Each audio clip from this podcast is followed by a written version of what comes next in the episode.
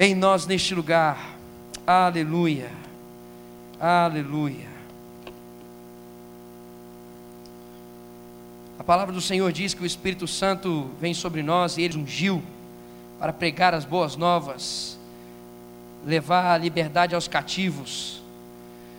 E é exatamente isso que a palavra do Senhor nos dá clareza quando nós vemos, lemos o livro de Atos dos Apóstolos Cada momento onde esses homens tinham experiências com o Espírito Santo, compreendiam a porção da palavra de uma forma mais intensa, e aonde eles iam havia libertação.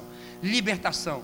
Era libertação de coisas da alma, libertação de coisas espirituais, era libertação de uma sociedade, de uma visão e desenvolvimento de sociedade, aonde os apóstolos andavam por meio do Espírito Santo, havia libertação. Eu creio que o mesmo Espírito que está sobre os apóstolos é o mesmo Espírito que está sobre nós, porque o Espírito é um só, ele é o Espírito Santo do Senhor, que faz parte da trindade do Senhor. E ele está sobre nós, e ele nos capacita a viver a novidade de vida e continuar anunciando a palavra do Senhor, trazendo vida e libertação àqueles que estão cativos em nome de Jesus. Amém, queridos? O Espírito é sobre você. E aquele que é dominado pelo Espírito Santo, vou dizer uma coisa para vocês, irmãos. Eu, eu preciso confessar isso. Aquele que é dominado pelo Espírito Santo é inquieto. Quem é cheio do Espírito Santo é inquieto. Por que, que é inquieto? Porque sabe que não vive para ele mesmo, que vive para o Senhor. Que sabe que está aqui cumprindo um papel e está de passagem e sabe que então vive para cumprir a vontade de Deus e não para cumprir a sua própria vontade. Por isso, aquele que é cheio do Espírito Santo, quando trabalha, está inquieto com as coisas do trabalho, está inquieto com as pessoas que trabalham junto com ele, com a forma de vida que elas estão vivendo. Aqueles que são cheios do Espírito Santo são inquietos com aqueles que estão junto com ele na faculdade, a forma como estão vivendo a sua vida, a forma como estão desenvolvendo seus relacionamentos e família. Aquele que é cheio do Espírito Santo é inquieto. Então vire para o seu irmão e diga e pergunte para ele: Você é inquieto? Você é inquieto?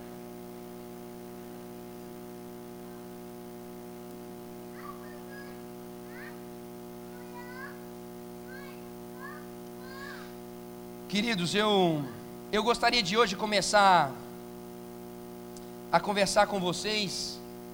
Rapaz, o que, que é isso? Tem uma imagem ali, tira essa imagem daí, rapaz. Misericórdia. Que que é isso, rapaz? O cara lá do, do, do, do Mídias é inquieto, hein? Que isso, já chega. Mas é assim mesmo? Não estava programado agora, mas acabou soltando a arte, vai ser agora, agora. Obrigado, hein? É isso aí. Menino inquieto. Todos os líderes de pequeno grupo, subam aqui rapidamente, por gentileza. Líderes de pequeno grupo do canal Jovem, esse homem vai receber uma homenagem agora. Agora pode pôr aí. Para quem não sabe, amanhã vai ser o dia do pastor e nós queremos fazer uma breve homenagem ao Igor, que tem sido pastor aqui do canal Jovem, que tem pastoreado as nossas almas. Nós queremos dar graças ao Senhor, porque ele de fato tem sido um pastor segundo a palavra do Senhor para nós. Nós queremos testemunhar isso nesse momento. Queremos subir aqui para te dizer isso. Nós reconhecemos o dom que o Senhor te deu. Obrigado por ser esse pastor para nós. Nós somos gratos ao Senhor por dar você para ser o nosso pastor. Você é doidinho, mas é de Deus, viu? Obrigado pelo preço que você paga por nós. A gente sabe que não é fácil ser um pastor de jovens. Você desempenha esse papel tão bem, com tanto amor e carinho. Obrigado, nós somos gratos a Ti. Vamos orar rapidamente por ele. Senhor, nós te damos graças, Deus. Obrigado, Senhor, por ter separado o Igor para o ministério pastoral. Uma grandiosa obra que o Senhor separou o teu filho para fazer, Deus. Obrigado por podermos usufruir, Senhor, dos dons e talentos que o Senhor deu ao Igor, Deus. Obrigado, Senhor, por tudo que ele tem feito. Obrigado, Deus, por todo todo esforço, todo empenho, Senhor. Obrigado, Deus, por cada atendimento, por cada aconselhamento. Obrigado por toda a capacidade que o Senhor tem dado a ele. Nós queremos clamar ao Senhor para que a boa mão do Senhor continue estando sobre o Igor, Deus. Queremos clamar a Ti, para que a Tua unção, para que as Tuas bênçãos, Senhor, para que a capacidade que provém do Seu Espírito, para que a sabedoria que somente o Senhor pode dar aos homens, seja sobre a vida dele, Pai, para que ele continue anunciando o Teu Evangelho, para que ele continue, Senhor, aconselhando, Senhor, cada jovem, cada pessoa, de acordo com a vontade revelada através do Seu Espírito, para que ele continue caminhando, Senhor, através da Tua palavra, para que ele continue pastoreando o coração da Paula, do Theo, Senhor, para que ele continue sendo um pastor dentro da casa, dentro do lar dele, dentro da igreja do Senhor, Deus. Oramos para que o Senhor venha renovar as forças dele. Oramos, Senhor, para que o Senhor possa conceder dons a ele. Oramos, ó Deus, para que ele venha encontrar no Senhor todo o refúgio, toda a fortaleza, todo o sustento, todo o mantimento, tudo aquilo que ele precisa, Pai, com que ele venha encontrar somente no Senhor, Deus seja a fortaleza do Igor, Senhor, seja o socorro bem presente para o teu servo, Deus. Nós te agradecemos porque o Senhor tem mantido nessa terra servos fiéis ao Senhor. Obrigado, Deus, te damos graças porque isso é mérito do Senhor, Pai. Continue a usar a vida do Igor aqui, para que o teu evangelho seja aqui anunciado e para que as nossas vidas sejam transformadas através da tua palavra pregada pela boca dele, Deus. Somos gratos a ti, Pai. Te agradecemos em nome de Jesus. Amém. Amém.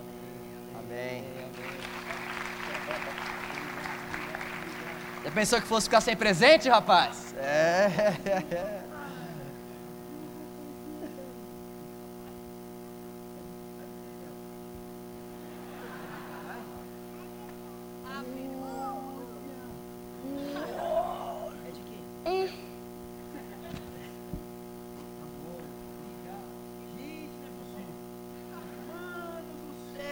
Tá aí. Pessoal quer que eu pregue de verdade. Gente, é um, é um, um meu Deus do céu, é um. Tem oito aí, rapaz. Irmão, são só oito livros desse aqui, explicando o livro de Efésios. Irmãos, eu vou ter que pregar de verdade agora, Mário. obrigado, obrigado, obrigado.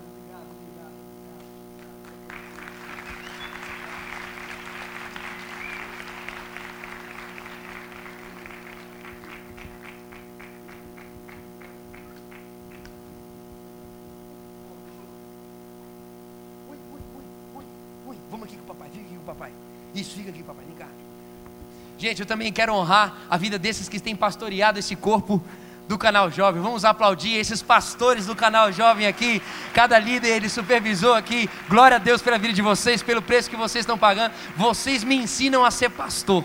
Muito obrigado, que Deus continue fortalecendo o coração de vocês. Não desistam de mim. Eu sou difícil, meu irmão, mas o Espírito Santo quebra eu. Então, assim, sejam usados pelo Espírito Santo para continuar quebrando minha vida. Em nome de Jesus. Amém. Muito obrigado. Eu agradeço também a minha esposa linda, maravilhosa, meu monumento celestial que tem me aguentado e tem feito eu ser um pastor de verdade. Sem ela e sem o meu abençoado Telzão, eu não conseguiria desenvolver nada porque eu sou muito falho e pequeno. Mas que Deus continue. Eu quero agradecer a todo mundo, mídia, som, que tem feito com que ah, seja leve, mais leve, se torne mais leve essa caminhada. Muito obrigado. Deus continue abençoando o coração de vocês, ovelhas amadas e queridas. Continue abençoando cada vida desses pastores aqui. Deus abençoe vocês. É nós no Pai. Valeu!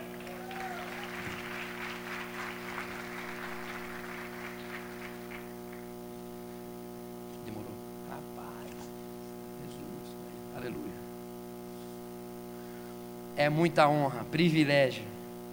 Irmãos, esses líderes são diferenciados. Esses líderes são constrangedores.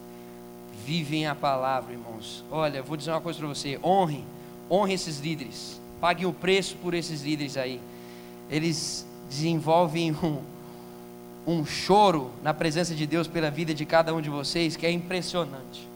Bom, queridos, eu é, mais uma vez, obrigado. Estou constrangido pra caramba. Obrigado, obrigado, obrigado. Ah, hoje eu quero começar a conversar com vocês nesses próximos ah, três sábados. E no quarto vai ser o nosso canal Camp. Por favor, irmão, faça a sua inscrição hoje. Irmãos, vou dizer uma coisa para você: faça a sua inscrição hoje. Nem que você tenha que dividir em dez vezes esse negócio de acampamento. Vou dizer uma coisa para você: porque se você ficar deixando por último, vai ficar deixando eu para pagar por último as coisas que eu preciso pagar lá, irmãos. Então, em nome de Jesus, me ajuda, irmãos. Assim, nós estamos pagando o negócio tudo direitinho, está tudo alinhado. Mas assim, a gente está contando que cada sábado siga a proporção que tem que ser seguida. Amém? Então, assim, por favor, irmãos, pague esse acampamento hoje. Com o anseio do seu coração. Eu gostei de, do um amém que tem aqui. É muita fé que está envolvida aqui nesse negócio. Então é o seguinte, no final, irmão, vai lá, e faz esse negócio que você está tentando deixar para o penúltimo, o último, o último, no dia. Irmãos, tem gente que vai vir no dia, eu já estou sabendo disso. Tem gente que vai vir no dia, pastor, então eu consegui agora e tal, não sei o quê. Irmãos, vai pela fé, manifesta agora para cumprir esse negócio. Se você não puder, você vai abençoar a vida de alguém. Eita, olha agora, peguei pesado. Aí você vai abençoar a vida de alguém, mas deixa o Senhor te usar. Mas, irmão, faz esse negócio. Faz esse negócio porque nós estamos na reta final. Graças a Deus estamos caminhando bem, mas nós precisamos continuar pagando bem também as questões do nosso acampamento. Mais uma vez, eu digo para você: nós não ficamos com nada do acampamento. O valor do acampamento é o valor que tem que ser para que tudo se pague e ok, normal. Tanto é que nós vamos ter a nossa próxima programação em julho. Nós vamos começar com, vamos ter o nosso Julho Inteligente. Posso ouvir um glória a Deus?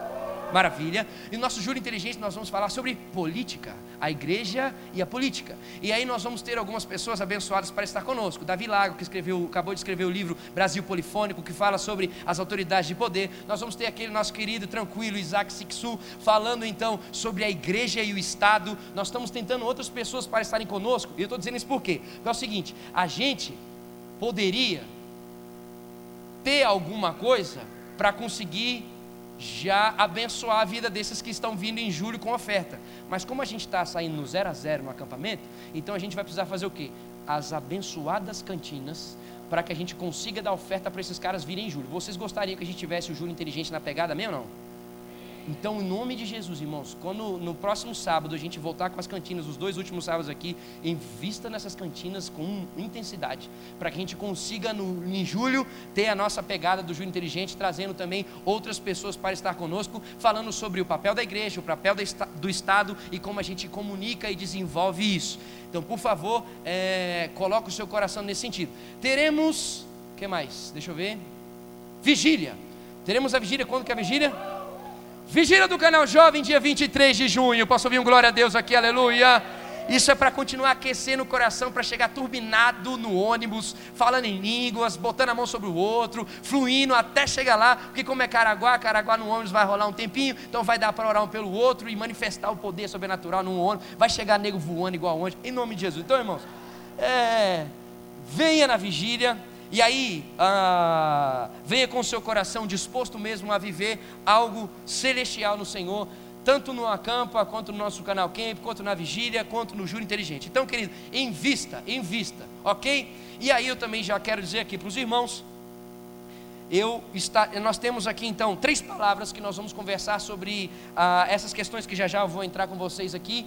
E no último sábado eu não estarei aqui, já peço perdão, já vou dizer, vou começar a avisar os sábados que eu não vou estar por alguma jossa, algum nhaca que tiver, porque eu estarei num evento sobre desenvolvimento de projetos em igrejas locais. Então eu vou estar num evento junto com a liderança aqui da nossa igreja. Então, este sábado, próximo sábado, nós vamos conversar sobre essas coisas que começam hoje. E aí, no último sábado, o nosso querido e amado, se assim eu posso permitir, já falar do altar mesmo, né? O pastor cabeludo ali, abençoado, João ele vai terminar e encerrar essa série, também vindo a ministração da vigília com pessoas especiais. Ah, também essa cantina nós temos fé que também vai servir para a gente tentar trazer alguém para a vigília. Então, irmãos, irmão, na moral, irmão, mas vem com vontade de comer, irmão, em nome de Jesus. No próximo sábado e no outro também. Bom, queridos, eu estamos numa reta final, né, de semestre e reta final de semestre, como eu já tenho visto ah, aqui rostinhos, um negócio chamado TCC. Olha aí, olha aí a manifestação. Então, assim, eu tenho visto muitos dos nossos jovens acompanhado esse drama pelas redes sociais também. Ah, e, e, a agonia que vem sobre nós nesse tempo, ah, metas a serem fechadas no trabalho, coisas a serem cumpridas que começam a agoniar o nosso coração.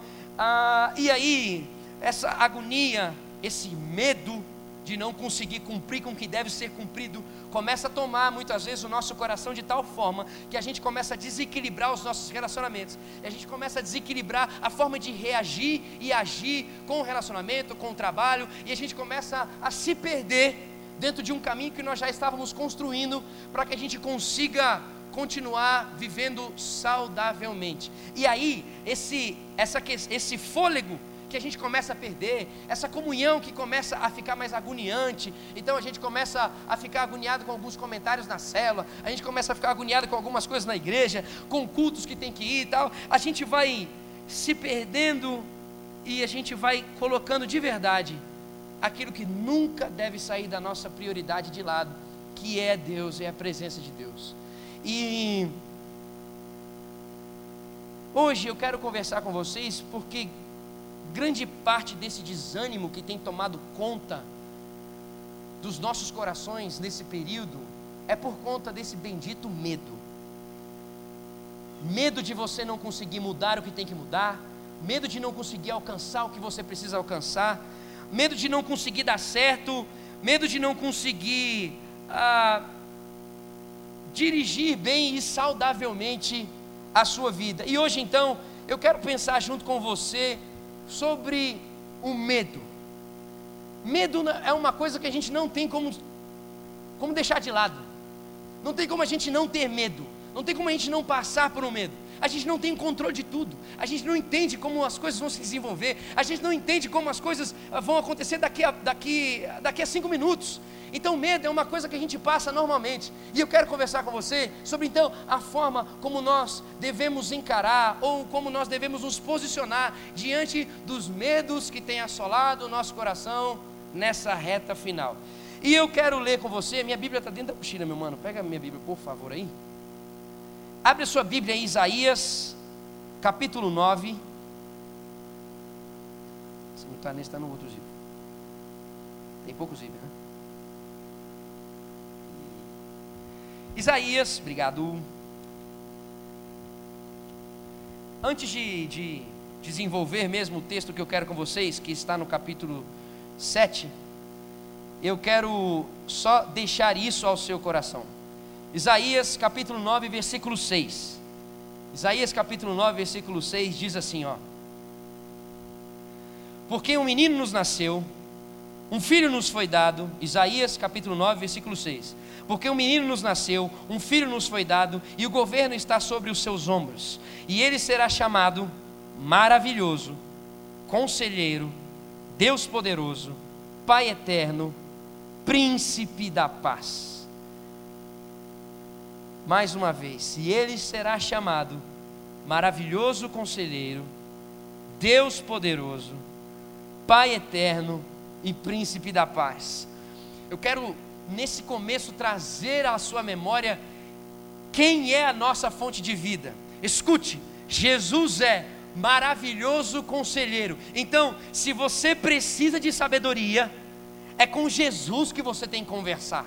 Jesus é Deus poderoso. Então, se você precisa de uma intervenção milagrosa na sua vida, é com Jesus que você tem que conversar. O texto diz para nós que Ele é Pai eterno. Então, se você não se sente amado, se você não tem se sentido preenchido pelo Senhor, se você está naquele anseio de encher vazios que, que brotam nesse momento sobre o seu coração, é em Jesus que você vai encontrar o preenchimento para esse vazio e para esse amor. E por fim, ele diz o texto é o príncipe da paz. Significa, se você precisa de paz, se você precisa de uma paz que não é determinada pela circunstância que está à sua volta, diga você, Jesus pode te oferecer essa paz. Então, deixo já ao seu coração, Jesus é essa luz que se manifesta sobre nós com sabedoria, com amor, com paz, com grandeza. Se você necessita de sabedoria, intervenção milagrosa, amor, paz, isso é somente em Jesus que você encontra. Se o seu coração está angustiado, é somente em Jesus que você vai encontrar a resposta para o seu coração diante dessas questões aqui. Mas agora abra comigo em Isaías capítulo 7. Isaías capítulo 7, nós vamos ler no versículo 2. E eu quero só dar um, um, um contexto para você. Depois da morte de Salomão, ah, filho de Davi, existiu uma. O reino de Israel foi dividido em duas partes o reino do norte e o reino do sul. Então, depois da morte de Salomão, reino do norte e reino do sul foi dividido. Reino do norte, Israel, reino do sul, Judá. Então, nesse, nesse trecho que nós vamos ver da palavra de Deus, o reino do norte está se juntando com um lugar chamado Síria para conseguir vencer o reino do sul e acabar com o reino do sul. O reino do norte então entra em contato com a Síria que tem duas vezes mais o número de exércitos para destruir o Reino do Sul, e ele deseja expandir o seu reinado e não ter mais essa divisão de Reino do Norte e Reino do Sul. Essa notícia que esses caras estão desejando ir atacá-los, chega a esse rei do Reino do Sul, que é Acás. E Acás certamente fica agoniado. E aí chegamos a esse momento que a palavra de Deus nos mostra no versículo 2. Leia o que está escrito no versículo 2: Informaram ao rei: a Síria montou acampamento em Efraim, significa na divisa. Com isso, o coração de Acás e do seu povo agitou-se com as árvores da floresta, como as árvores da floresta agitam-se com o vento. Senhor, estamos diante da tua palavra e queremos por ela continuar a ser transformados aqui. Vem, Senhor, e fala conosco para que a gente saiba como lidar com o medo que tem nos afligido. Assim, Senhor, como o medo podemos perceber está afligindo esse rei. Deus nos dá sabedoria de nos posicionarmos, Senhor, de uma forma saudável diante do medo que nos aflige nas circunstâncias que estão fora do nosso controle, em nome de Jesus. Amém e amém. Bom, queridos, o que acontece? O rei então fica sabendo que o exército já está na fronteira e vai acabar com ele. E obviamente ele se enche de medo, porque o que, que ele entende? Primeiro, ele é impotente. Ele não tem o que fazer. Ele não tem exército que consegue lutar contra eles. Segundo, a gente pode perceber, ele brota nele uma ansiedade que certamente ele não vai saber como lidar com o que vai acontecer se eles entrarem no Reino do Sul. E por último, existe, brota nesse rei de Acá, certamente nós podemos pensar, analisar, perceber um sentimento, uma sensibilidade física e uma sensibilidade emocional. Por que o medo? Porque então aflorou nele o seguinte quesito: primeiro, eu vou morrer, vou ser destruído. Segundo, o meu nome, a minha moral vai ser destruída. Eu não vou conseguir ter continuidade. Então, quando eu observo essas três coisas nesse rei, eu posso entender que essas três coisas norteiam o nosso medo. Quer prestar atenção? Bom, impotência, essa é uma base do medo. Rapaz, há três anos atrás, três anos e meio, até a gente estava lembrando, conversando hoje com a Paula. Há três anos e meio atrás, estávamos indo fazer uma visita pastoral e fomos parados por uma moto, dois, e uma arma no nosso vidro cara apontou arma no vidro, bateu, disse: abre a porta, saia, passa tudo. Bom, aquelas coisas que espero que alguns aqui não saibam, mas outros, que pena, sabem disso. Então, o que aconteceu ali comigo? Eu olhei para aquele cidadão e falei assim: oh, tá tranquilo, tá beleza. É, você quer o que mesmo? Tá, não, fica à vontade. É, o que você desejar aqui, ó, dá uma olhada aqui dentro, dá uma verificada. O que mais você quer? Você quer meu casaco? Você quer? O que mais? Quer levar o carro? Fica à vontade. Irmão, você acha que nesse momento existe uma tranquilidade no meu coração? Irmãos, tem medo. Eu tenho medo. Eu tenho medo daquele cara apertar aquele gatilho. Era um jovem, vai saber o nível de desespero que estava aquele, aquele cara lá, adrenalina.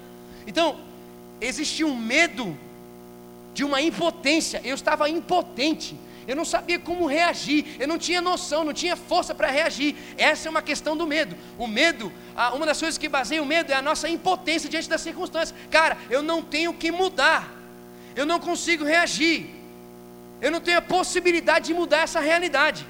E é isso que estava acontecendo com a casa. Ele não tinha possibilidade de mudar aquela realidade. A segunda coisa que a gente pode perceber no medo é a ansiedade por algo que não se define. Por exemplo, Quer ver? Chega uma carta na sua mesa dizendo assim: a nossa empresa vai passar por uma redução de custos e nós vamos ter que dispensar alguns funcionários e tal, blá, blá, blá, blá. Irmão, o que acontece com você se você recebe uma carta dessa? Ah, não, olha que beleza, a empresa está se preocupando com o funcionário, olha que coisa linda.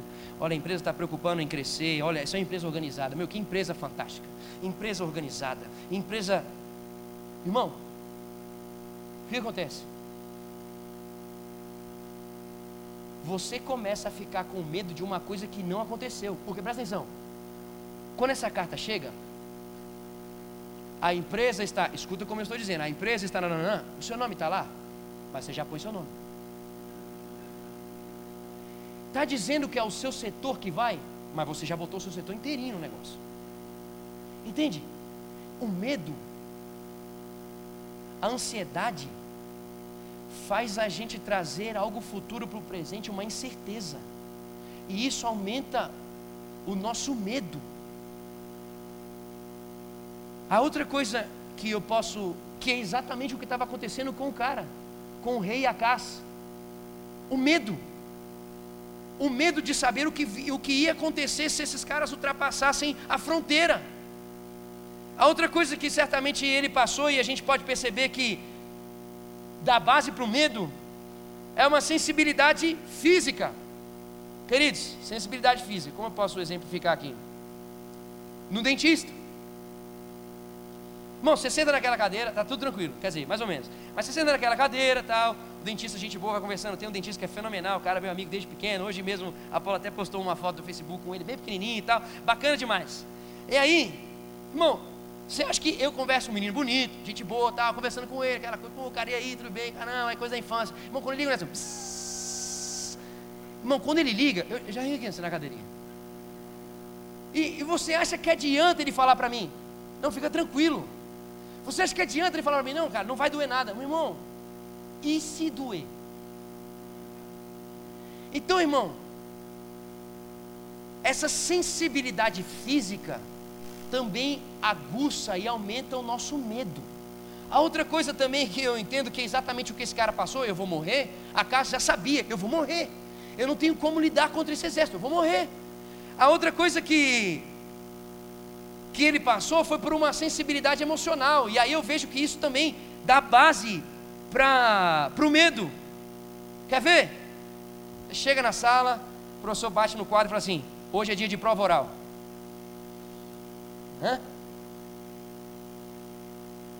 O professor chega na sala e fala assim: queridos, por favor, guarde, recolham o seu material. Nós vamos fazer uma prova agora, surpresa. Irmão, a prova nem chegou. A prova nem chegou. Eu não sei você, mas quando isso acontecia comigo, era na hora. Ah, ferrou. Ah, ferrou. Ferrou. E aí eu começava a gelar. E eu, meu estômago é bem zoado. Meu estômago começava a conversar comigo de uma forma mais intensa. Aí, aquele negócio assim, por quê? Porque eu estou tranquilo, porque eu estou de boa, não, estou com medo. Eu não vou conseguir fazer essa prova. Eu não sei se eu vou conseguir. Eu não sei o que vai acontecer. Ah, irmão, semana de prova. Não, essa semana de prova, semana que vem é semana de prova. É tranquilo. Não, semana que vem vai ser entrega do TCC. É de boa, né? Vamos, vamos ali, vamos descer lá para Santos, rapidinho, bate volta e tal. Medo. Medo de não dar certo, medo de não apresentar, medo. De... Irmão, seu chefe chega para você, fala assim: escuta, eu preciso ter uma conversa com você mais tarde.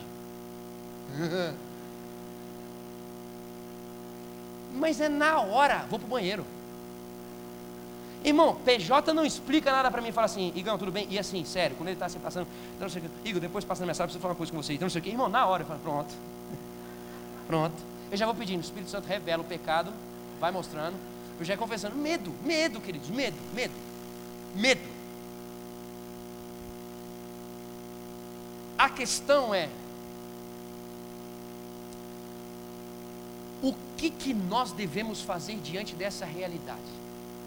O que, que nós devemos fazer diante dessa questão que constantemente está conosco?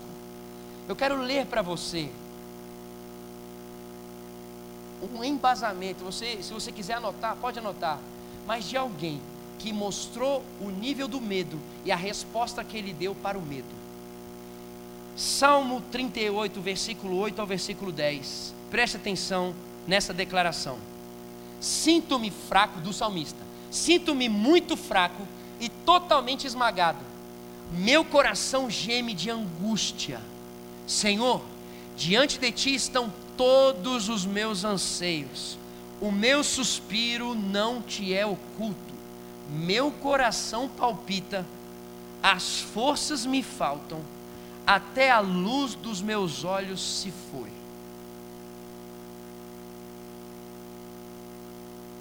A situação desse salmista é tão crítica, o medo que está afligindo esse salmista é algo tão crítico que ele diz: até a luz dos olhos se for. Significa desgosto abraçou ele. O desgosto é tão intenso, o desgaste da vida dele em relação, quem sabe, à vida profissional, é tão agoniante que é perceptível quando olha para ele. Fala a verdade, quando a gente está animado, a gente percebe no olho das pessoas quando essa pessoa está animada. Ah, não é? Quando a gente olha para alguns, alguns olhinhos, a gente vê vida, a gente fala, oh, essa pessoa está bem, essa pessoa está tranquila. Então, imagina, esse, olha o nível que esse cara estava. Olhar para ele é saber que ele estava zoado, estava com medo. A pessoa, quando ela está deprimida, ela fica como uma lâmpada apagada.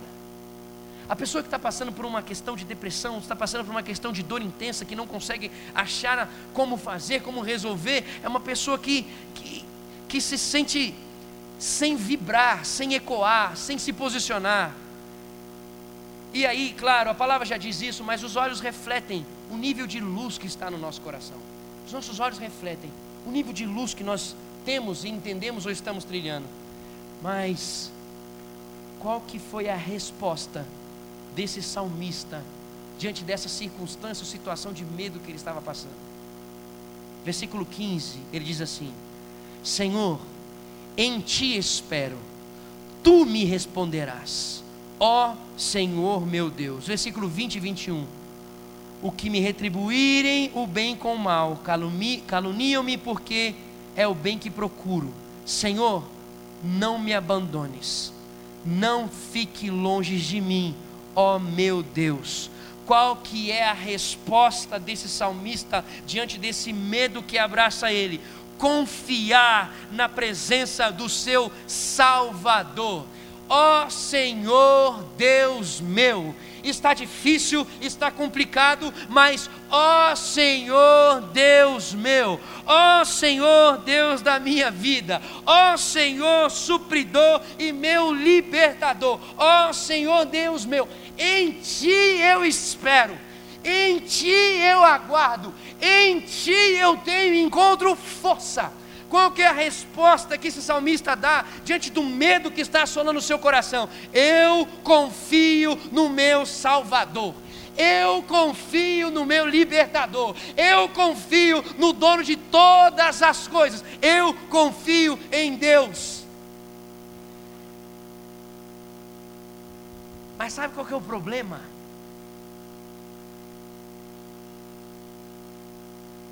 O problema que eu vejo, que eu encontro, e até vamos continuar a ler o texto e falar sobre esse rei Acas, que ele é o exemplo disso que eu vou falar agora. O problema que eu encontro é as alternativas, as alternativas atraentes que surgem no meio do nosso medo, que não estão vinculadas a Deus. O problema são as alternativas que aparecem no meio do medo mas elas não estão ligadas em Deus. Quando vem, quando por causa do medo, você prefere mentir, porque é mais fácil para que você não se dê mal. Porque você resolve pedir dinheiro emprestado, porque é mais fácil. Quando você resolve confiar em você mesmo, numa ideia que surge em meio ao problema, para que venha diminuir o risco, para que você tenha uma resposta imediata. Aí nós esbarramos numa cilada que nós colocamos para nós mesmos, e o nosso guia, quando a gente resolve seguir uma alternativa, se torna, sabe quem? O medo. O problema é quando a gente está passando por uma situação difícil e as alternativas mais fáceis e próximas a serem respondidas são essas que a gente resolve seguir. Esse é o problema de seguir o medo. Cara, presta atenção. Acas, em vez de confiar no seu Deus, olhe comigo no versículo 4.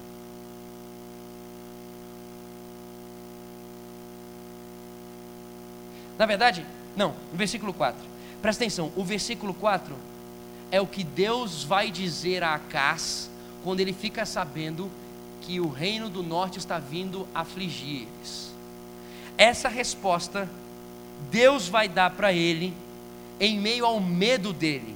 Presta atenção no que Deus está dizendo para Acas, através do profeta Isaías. Tenha cuidado, acalme-se e não tenha medo. Que o seu coração não desanime por causa do furor destes restos de lenha fumegantes. Rezim, Assíria e o filho de Remalias. Presta atenção no que Deus está dizendo para o rei Acás. Ei, está com medo? Presta atenção, me ouça. Acalma o seu coração, não precisa ter medo. Que o seu coração não se desanime com essas coisas que você está percebendo aí. Por causa do furor, da raiva, destes restos de lenha fumegante. Cara, olha só como Deus chama os inimigos de Acás. Restos de lenha fumegante. Sabe o que é isso? Sabe aquele final do churrasco? Manja, sabe aquela cinzinha, aqueles, aqueles negocinhos que ficam brilhando? Você põe a carne lá, vai só no outro dia que vai acontecer alguma coisa, quem sabe? Aquele, então, Deus chama os inimigos de Acas. Ei, sabe esse que você está com medo? Então, tem medo desses aí que não serve para nada. Deus disse para Acas: tenha cuidado, no sentido de não seja dominado pela sua ansiedade, não seja dominado pelo medo, não deixa o medo tomar as decisões. Segundo, ele diz: acalme-se. Significa, não troque os pés pelas mãos, nesse sentido. Ei, Acas, fica calmo, fica calmo, não troca os pés pelas mãos. Terceiro, ele diz: não tenha medo. E quando Deus diz não tenha medo, é no sentido de eu estou com você. E no final ele diz: esse exército que é tão grande para você, para mim, isso é restinho de churrasco. Aí se liga no que os inimigos disseram no versículo 6. Porque a Síria, Efraim e o filho de Remalias têm tramado a sua ruína, dizendo: Agora sim, versículo 6: Vamos invadir o reino de Judá, vamos rasgá-lo, vamos dividi-lo entre nós e fazer o filho de Tebael que é então do reino do, do norte, reinar sobre eles.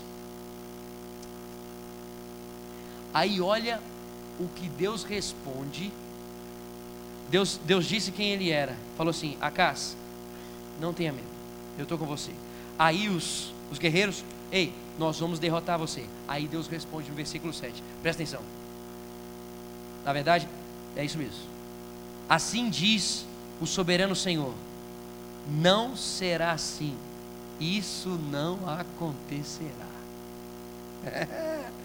Mano, eu estou com você.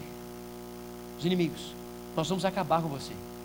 Deus, não vai ser assim. E aí, queridos, sabe o que deixa agoniado o meu coração? É que duas propostas a casa tinha. A primeira proposta era confiar em Deus e deixar Deus resolver do jeito dele. A segunda proposta era o quê?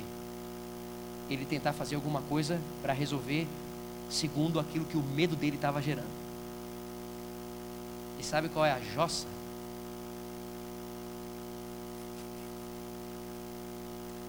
Em 2 Reis, capítulo 16, versículo 7, para você que está anotando, para você não precisa abrir sua Bíblia. Presta atenção o que que Acas fez. Diz assim o versículo: Acas enviou mensageiro para dizer a Tiglat-Pileser, rei da Assíria, não é Síria, Assíria, sou teu servo e teu vassalo, vem salvar-me das mãos do rei da Assíria e do rei de Israel que estão me atacando. A Síria era um um lugar acima da Síria. Os assírios tinham um exército três vezes maior que o exército da Síria. Acas ouviu Deus dizendo: Não tenha medo, eu sou o seu Deus. E que, que o, Acas, o que, que o Acas fez? Por causa do medo, a obedecer o medo, a desejar ter uma resposta imediata, ele entrou em contato então com o rei da Síria e diz: Ó, oh, você é meu senhor, eu vou te servir, me salva agora.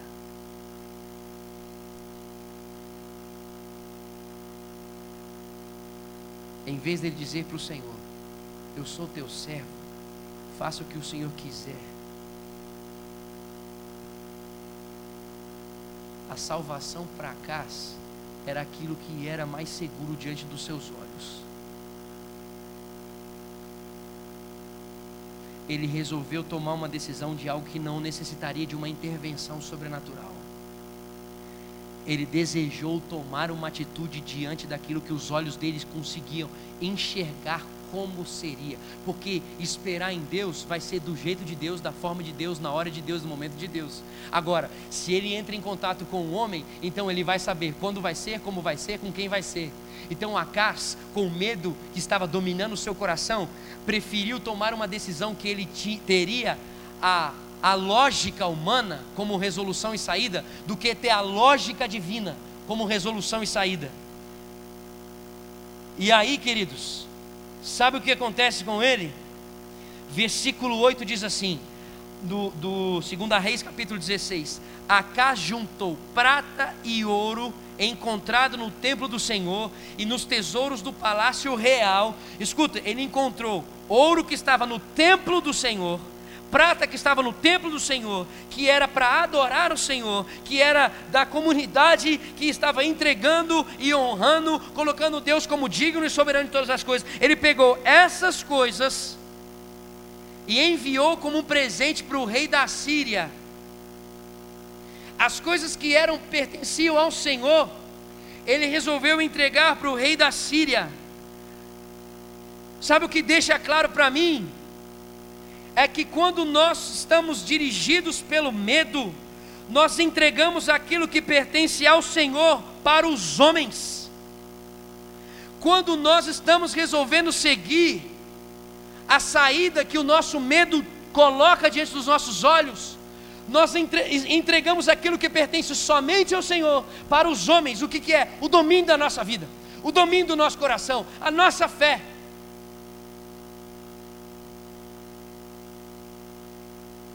E aí, queridos, eles ganharam a guerra e perderam o resto das suas vidas, porque a Síria dominou e dominou esmagadamente esse reino do sul e colocou todos para servirem a ele, e ele destruiu todo o contexto social, familiar, todo o contexto de adoração a Deus, foi tudo destruído. A princípio foi resolvido, mas não veio como uma resolução, veio como uma desgraça sobre a vida dele. Por quê? Porque qualquer caminho que a gente toma sem priorizar a vontade de Deus é uma desgraça qualquer saída mais lógica possível que esteja aos nossos olhos, quando não é guiada pelo Senhor dos Senhores, quando não é guiada pelo Deus, ela gera uma desgraça.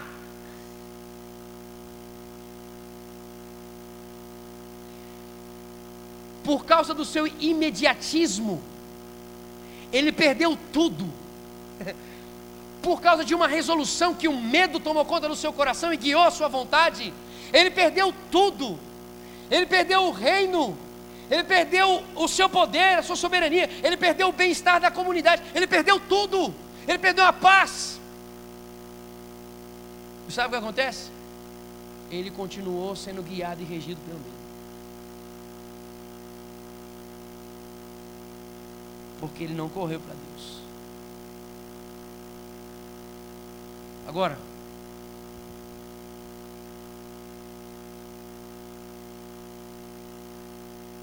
um contraponto disso. Mateus capítulo 1, versículo 20 e versículo 21. Um contraponto da forma de, de reagir ao medo. Mateus capítulo 1, do versículo 20 ao versículo 21. Presta atenção nesse texto. Mateus capítulo 1, do versículo 20 ao versículo 21. Foi assim o nascimento de Jesus Cristo. Maria, sua mãe, estava prometida em casamento a José, mas antes que se unissem, achou-se grávida pelo Espírito Santo. Por ser José seu marido, um homem justo, e não querendo expô-la à desonra pública, pretendia anular o casamento secretamente. Mas depois de ter pensado nisso, apareceu-lhe um anjo do Senhor em sonho e disse: José, filho de Davi, não tema receber Maria. Não tenha medo de receber Maria como sua esposa, pois o que nela foi gerado procede do Espírito Santo. Ela dará à luz a um filho e você deverá dar-lhe o nome de Jesus, porque ele salvará o seu povo dos seus pecados. Tudo isso aconteceu para que se cumprisse o que o Senhor disse, dissera pelo profeta: A virgem ficará grávida e dará luz a um filho, e lhe chamarão Emanuel, que significa Deus conosco. Ao acordar, José fez o que o anjo do Senhor tinha ordenado e recebeu Maria como sua esposa. Cara, olha isso. José estava noivo. José ainda não podia ter relação sexual com ela. Maria estava grávida. Então, duas coisas iriam acontecer.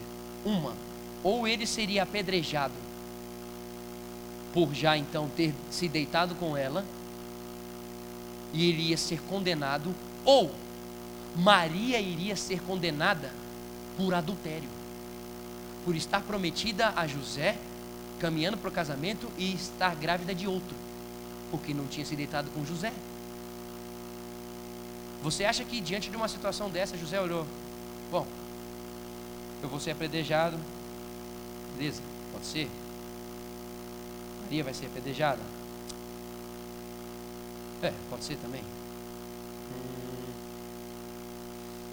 é, bom, vamos fazer o seguinte: vamos tomar um café aqui, vamos dar uma passeada aqui no shopping, vamos dar um rolê, vamos, vamos na espairada, né? Uma situação tão complicada, vamos na espairada, vamos, vamos curtir. Querido, medo, medo, medo. Ou ele ia morrer, ou ela ia morrer. Ou a família dele seria desonrada, ou a família dela seria desonrada para sempre. Medo. E qual foi a resposta de José? Ao contrário de Acás, tendo a mesma perspectiva que Acás tinha, de morrer, de sofrer, em vez dele ter a saída dele, em vez dele pensar numa forma, porque ele disse, aqui diz o texto para nós, o que, que ele iria falar? Bom, é, eu vou anular o casamento secretamente, ninguém vai saber. De repente ela aparece com outro cara, e aí no meio disso já apresenta como filho dele, e aí eu consigo me sair. Em vez dele ter uma saída, que seria a saída lógica dirigida por causa do medo, o que, que ele resolve fazer? eu vou continuar obedecendo ao meu Senhor em meio ao medo.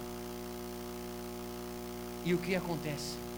Jesus, quando nasce, ele nasce salvando a todos, inclusive a José. José obedeceu e José foi salvo por ter obedecido a Deus. Por não ter seguido a lógica humana por ter seguido a lógica de Deus, ele foi salvo.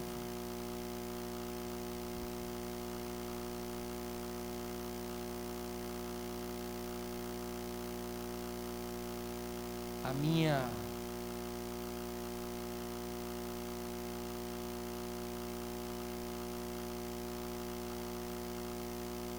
Abra comigo em Salmo 37, versículo 5.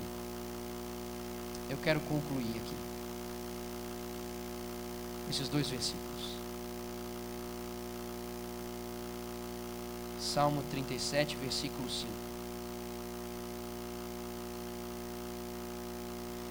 Eu, eu quero pedir para um jovem com voz de macho potente ficar de pé aí e ler esse versículo aí. Salmo 37, versículo 5. Por favor. Isso, irmão, só um, não todos esses. Vamos lá, um macho.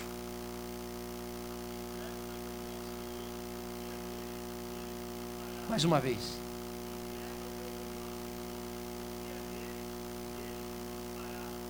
Pode sentar, obrigado, querido. O que, que o Senhor está dizendo aqui, o que o salmista diz para nós? Entrega o teu caminho ao Senhor, confia nele e ele tudo fará. Escuta, a gente consegue até dizer que entrega o nosso desejo ao Senhor, mas o que ele está dizendo é: entrega o teu caminho, entrega a sua história, entrega as suas resoluções. É.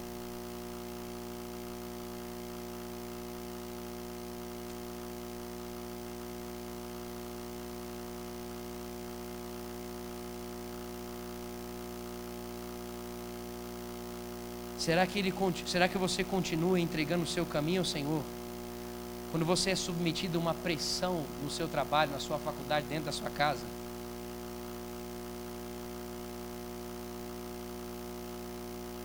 Será que a gente acha que viver a vontade de Deus e o caminho de Deus é a gente não passar por dificuldades? Será que a gente acha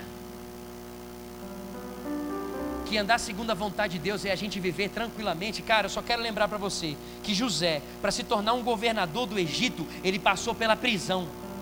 Eu quero lembrar você que Paulo para se tornar o maior dos escritores, aquele que teve a revelação sobre a graça, que deu a base teológica sobre a graça e a salvação para toda a humanidade. O hotel dele se chamava prisão.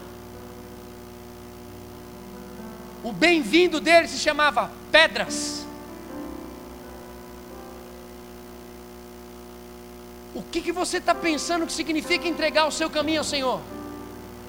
Entregar o seu caminho ao Senhor envolve medo, angústia, problema, mas um Deus que domina sobre tudo e tem uma resposta em tudo. Por isso você não precisa se desanimar quando vier problema, quando vier medo, quando vier angústia. Provérbios capítulo 3, versículos 5 e 7. Uma dama celestial, por favor, leia em voz alta. Provérbios, capítulo 3, versículo 5 e versículo 7. Isso, dama. Uma dama celestial, em nome de Jesus. Só uma. Provérbios, capítulo 3, versículos 5 e 6. Isso.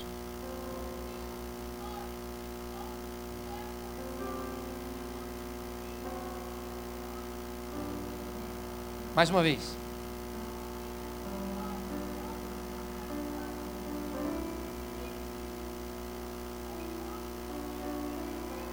Amém. Obrigado.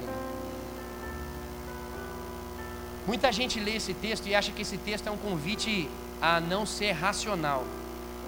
Mas esse texto está dizendo que diante do problema, quando o seu raciocínio, presta atenção, quando o seu raciocínio entrar em conflito com os princípios de Deus, opte pelos princípios e os valores de Deus. Quando existir alguma circunstância que os seus valores, que o princípio que você vai tomar, atitude, estiver em conflito com o princípio de Deus, opte pelo princípio de Deus. Reconheça que existe um Deus que tem o soberania e o poder sobre a situação de todas as coisas e opte pela presença dele. É isso que esse, esse versículo está dizendo para nós. Reconheça que existe um Deus que está com você na alegria e que está com você também na tristeza. Existe um Deus que está quando você tem um monte de coisa e quando você não tem nada. Que existe um Deus que está quando você está passando por um momento ruim e que está quando você quando está passando por um momento bom. Confia num Deus que é amor. Confia num Deus que é Pai num Deus que é amor de verdade, num Deus que passa problema por você, que abraça você e constrange você com vida diante de todo e qualquer problema. O texto diz: Ele endireitará suas veredas.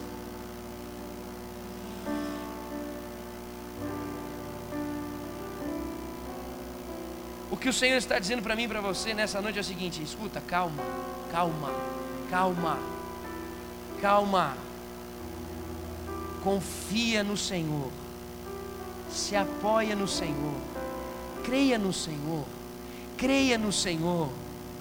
Diante dos problemas, continua crendo no Senhor. Diante das agonias, continua crendo que o Senhor é o Deus Todo-Poderoso. Escuta, aonde você tem colocado a sua fé?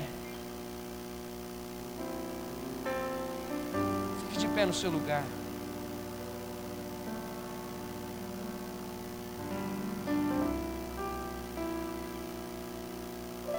Eu quero fazer duas perguntas para você aqui, para nós encerrarmos e orarmos ao Senhor. Diante dos problemas que você está passando,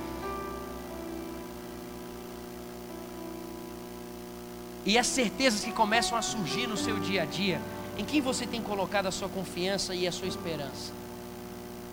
Você está colocando naquilo que Ele diz?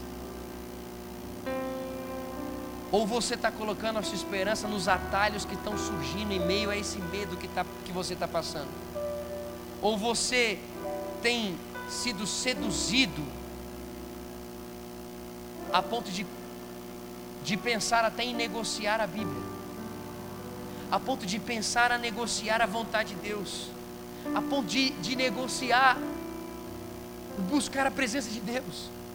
Escuta, diante desse medo que você está passando, em quem você está confiando? Você está crendo que você tem um Deus que está contigo, que diz para você hoje: acalma, não tema. Ou você está entregando o seu coração às oportunidades que estão aparecendo ao seu redor para resolver esse problema? A minha outra pergunta para você é: em meio a esse oceano que é a nossa vida, você está de, depositando a confiança desse barco que é a sua vida, na sua vida religiosa, ou em um Deus que veio para te salvar? Eu estou dizendo isso porque tem muita gente que acha que Deus vai agir dependendo da gente que Deus vai agir se a gente orar de algum jeito, ler a Bíblia de outro jeito, orar de outro jeito, etc. Tem muita gente que acha que Deus aceita uma oração ou aceita melhor alguém se você está vivendo de uma forma boazinha aqui. Escuta, por mais bonzinho que você for, você é ruim. Você não consegue mudar nada e nem transformar ninguém. Tem muita gente que acha e começa a reclamar. Aí Deus, por que, que esse medo está acontecendo comigo? Por que, que eu estou passando por esse problema? Eu estou lá no canal jovem todo sábado. Esse mês eu fui mais no canal jovem do que o pastor. Por que, que esses negócios estão acontecendo comigo? Que direito? Direito desses problemas me assolarem esse medo? Eu leio a Bíblia todo dia, eu faço oração todo dia, eu oro pelas pessoas. Eu ligo para as pessoas e mando mensagem na célula, mando versículo de bom dia, boa tarde, boa noite.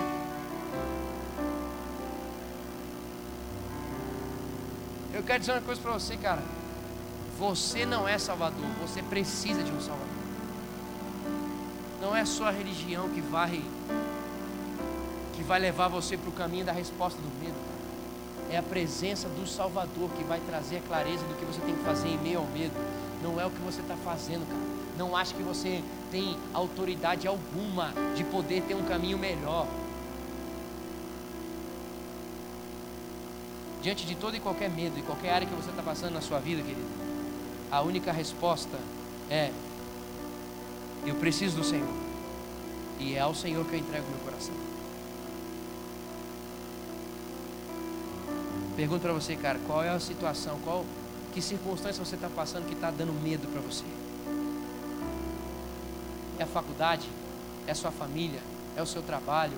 É o seu relacionamento? Que situação que está te dando medo? Que situação que está te dando agonia? Que situação que está fazendo você titubear e até tentar negociar princípios que são bíblicos? Qual é essa situação, cara? Sabe o que eu quero dizer para você? Deus está dizendo hoje para mim e para você: acalma o seu coração, não tema, não desanime, porque eu sou Deus Emanuel eu sou contigo.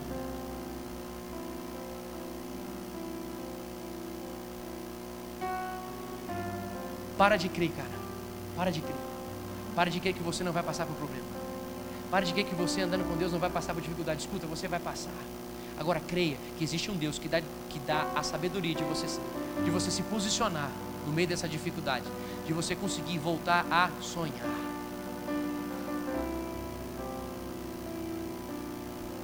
Deus está dizendo hoje para mim e para você: não desista. Não desista da sua família.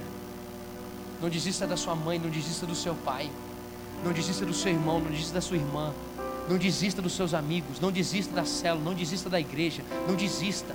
Não desista, sabe por quê? Porque não é na sua força, cara, é no Senhor. Ele hoje está dizendo: Eu seguro na sua mão, eu sou o seu Senhor. Não tema, não desista. Está difícil nos seus olhos, está difícil na forma como você olha e como você encara. Está difícil, você não está vendo saída. Então, então maravilha, vem para mim e deixa eu, seu Senhor, que dá a resposta para essa saída. Vem para mim e deixa o seu Senhor, que dá a clareza para a sua vida. Está difícil de sonhar? Claro que está difícil de sonhar, porque na sua própria força você não vai conseguir sonhar, mas com o Senhor sendo o guia dos seus passos, você vai conseguir sonhar o que você tem que sonhar nessa circunstância. Sabe aquelas coisas que você colocou naquela gaveta, aqueles sonhos que você tinha na sua família, no seu trabalho, na igreja, no seu ministério, aquilo que você colocou numa gaveta e fechou. Hoje o Senhor está dando para nós a esperança de dizer assim: esses sonhos vão ser gerados por mim e vão ser trabalhados por mim. Abra essa gaveta no meu nome, no meu poder, no poder do meu espírito, porque esses sonhos serão meus sonhos. Eu sou o seu Senhor. Não tema, não tema. O sonho que pertence ao Senhor, Ele cumpre, Ele é fiel para cumprir. Ele não é homem para mentir, e Ele é o Senhor para fazer no tempo dele, na forma dele, do jeito que Ele quer. Perfeito, perfeito. Então para de entregar para homens aquilo que você tem que entregar para Deus. Para de ter expectativa no doutor, de ter expectativa no professor, de ter expectativa em qualquer coisa nesse mundo, que você tem que ter expectativa em Deus, não é em homem, é em Deus. Você não tem que confiar em homem, você tem que confiar em Deus. Confia o teu coração, entrega o teu coração, Senhor, porque Ele é o seu Salvador. Não tem homem nenhum que salve você. Deus é o único que pode te salvar. Deus é o único que transforma a sua vida por inteiro. Então para de achar que os seus sonhos vão se desenvolver quando as coisas derem certo. Os seus sonhos vão se desenvolver quando Deus for o Senhor da sua vida. Os seus sonhos vão caminhar quando Ele for o Senhor da sua história. Não desanime. Em nome de Jesus, não desista. Não pare. Continue caminhando. Continue crendo. Mas eu tenho que crer até quando, Igão? Até que se cumpra a vontade do Senhor. Até que você ouça a palavra do Senhor. Deus te deu uma palavra? Ah, Igão, mas eu não sei o que eu tenho que fazer. Deus te deu uma palavra? Se Deus não te deu uma palavra, então vai buscar essa palavra, meu irmão. Ah, mas eu não sei o que eu tenho que fazer. Não sabe por quê? Porque Deus nos deu uma palavra, então busca uma palavra. Não, mas Deus já me deu uma palavra. Já te deu uma palavra? Então continua crendo, amado. Então continue esperando nele, cara. Porque se ele não fizer, não tem ninguém que vá fazer e possa fazer. E outra, se não chegou o tempo de ser feito agora, então é porque não chegou o tempo, não é para ser agora. Continua crendo, continua entregando.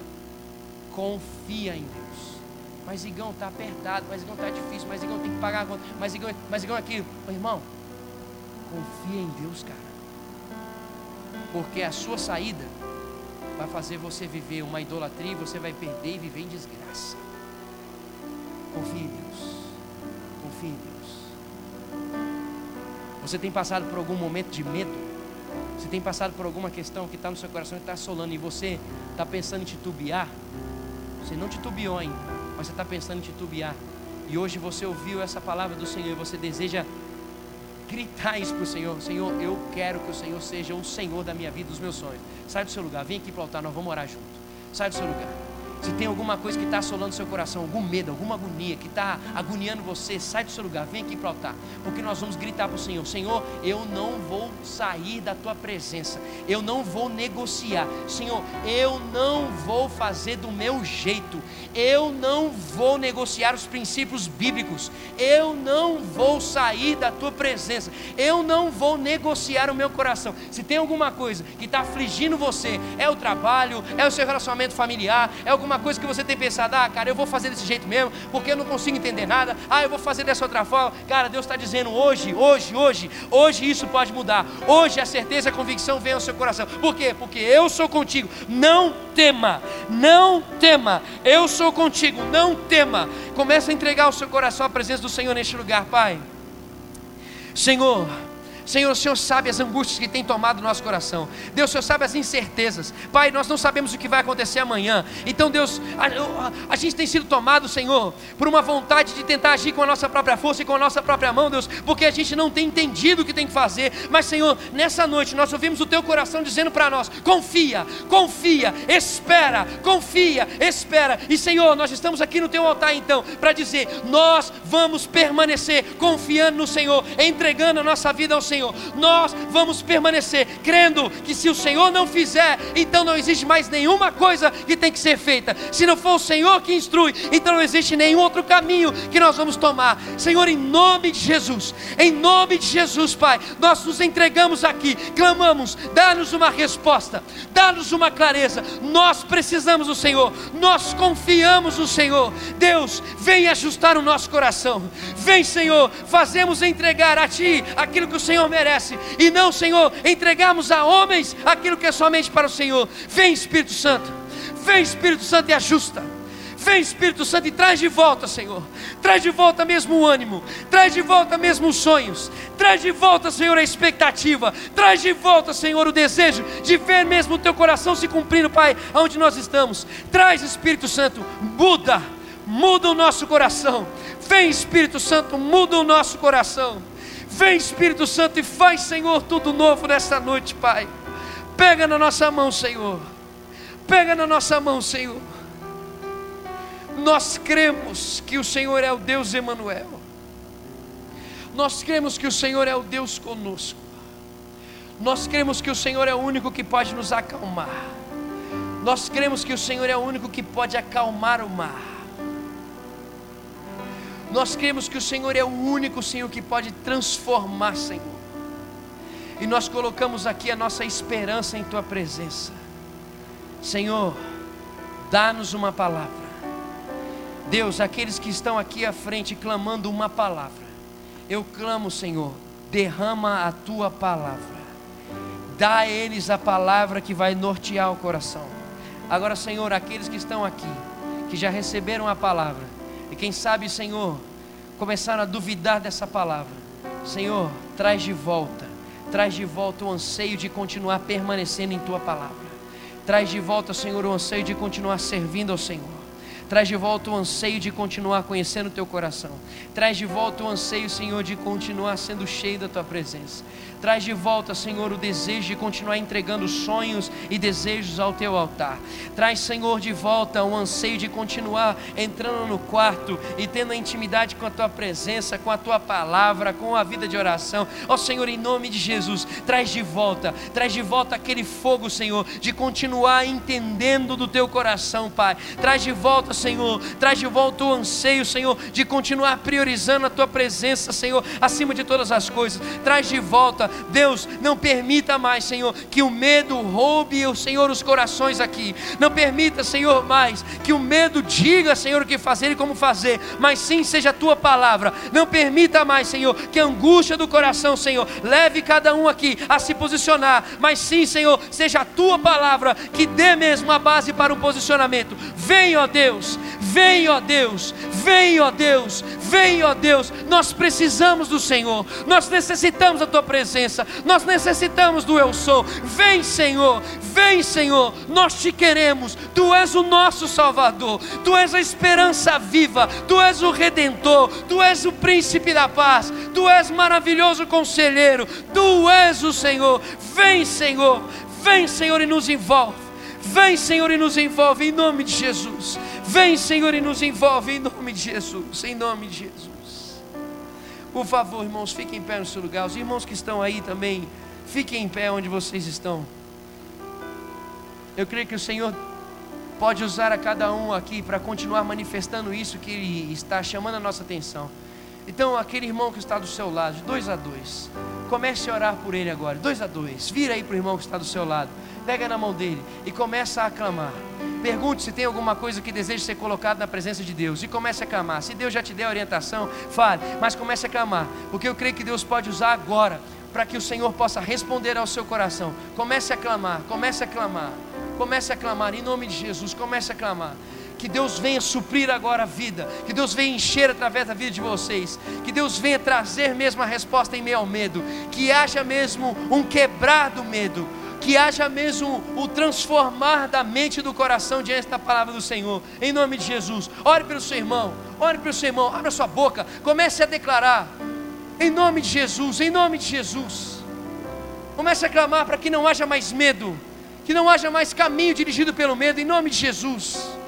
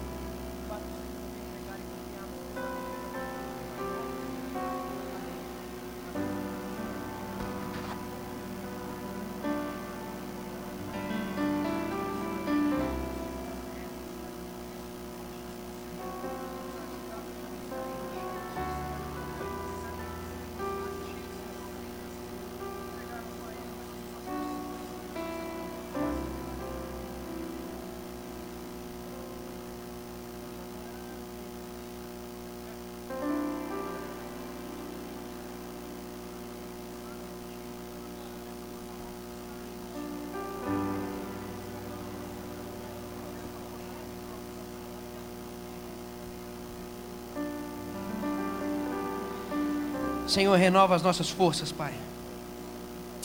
Renova as nossas forças, Deus. Renova, Senhor, o nosso, nosso anseio por Ti, Pai. Renova, Senhor, o nosso coração, a nossa disposição. Renova, Senhor. Renova, Pai, para que a gente não abandone aquilo que não pode ser abandonado para que a gente não desista, Senhor, de buscar a Tua presença, para que a gente não desista, Senhor, de buscar a Tua palavra, para que a gente não desista, Senhor, de crer, Senhor, no Senhor, para que a gente não desista, Senhor, de viver a Tua vontade. Renova, Senhor, o nosso coração, Pai. Traz, Senhor, de volta o prumo, o ajuste, Deus para que a gente não confie em nós mesmos, mas para que a gente confie no Senhor, para que a gente viva, Senhor, a nossa vida a partir da Tua palavra e não a partir do nosso entendimento humano. Traz, Senhor, de volta o prumo, o ajuste, Senhor. Traz, Senhor, em nome de Jesus, Pai, o ajuste necessário para vivermos mesmo, Pai, a testemunho de José aqui, Senhor. Não tendo a nossa própria saída, mas vivendo, Senhor, aquilo que o Teu Espírito nos fala. Ó oh, Senhor, faz-nos tomar a decisão e o posicionamento diferente de Acás.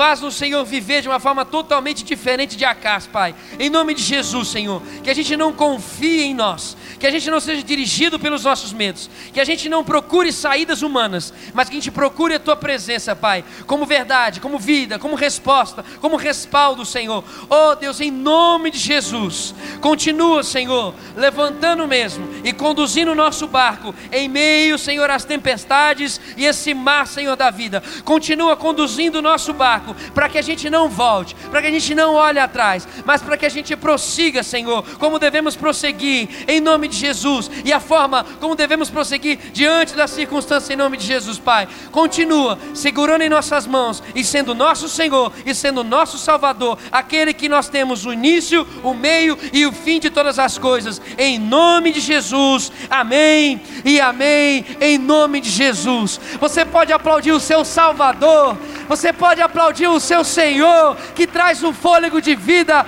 que renova a nossa perspectiva de vida. Aplauda o seu Salvador, aplauda aquele que nos dá a certeza da caminhada, a convicção de como temos que viver, existir e nos mover que o seu coração continue não desistindo de buscar a presença de Deus e de permanecer na presença de Deus. Não desista. Vire para o seu irmão e diga: Não desista. Vire para o irmão que está do outro lado e fale assim: Não desista de Deus. Não desista de Deus. Não desista de Deus. Deus continue enchendo o seu coração de fogo. Em nome de Jesus. Nos encontramos amanhã nos cultos, quarta-feira na reunião de oração aqui no, no cenáculo e sábado no canal nas células e no próximo culto. Deus abençoe o seu coração e não desista, porque é nós, é nós, aleluia, não desista.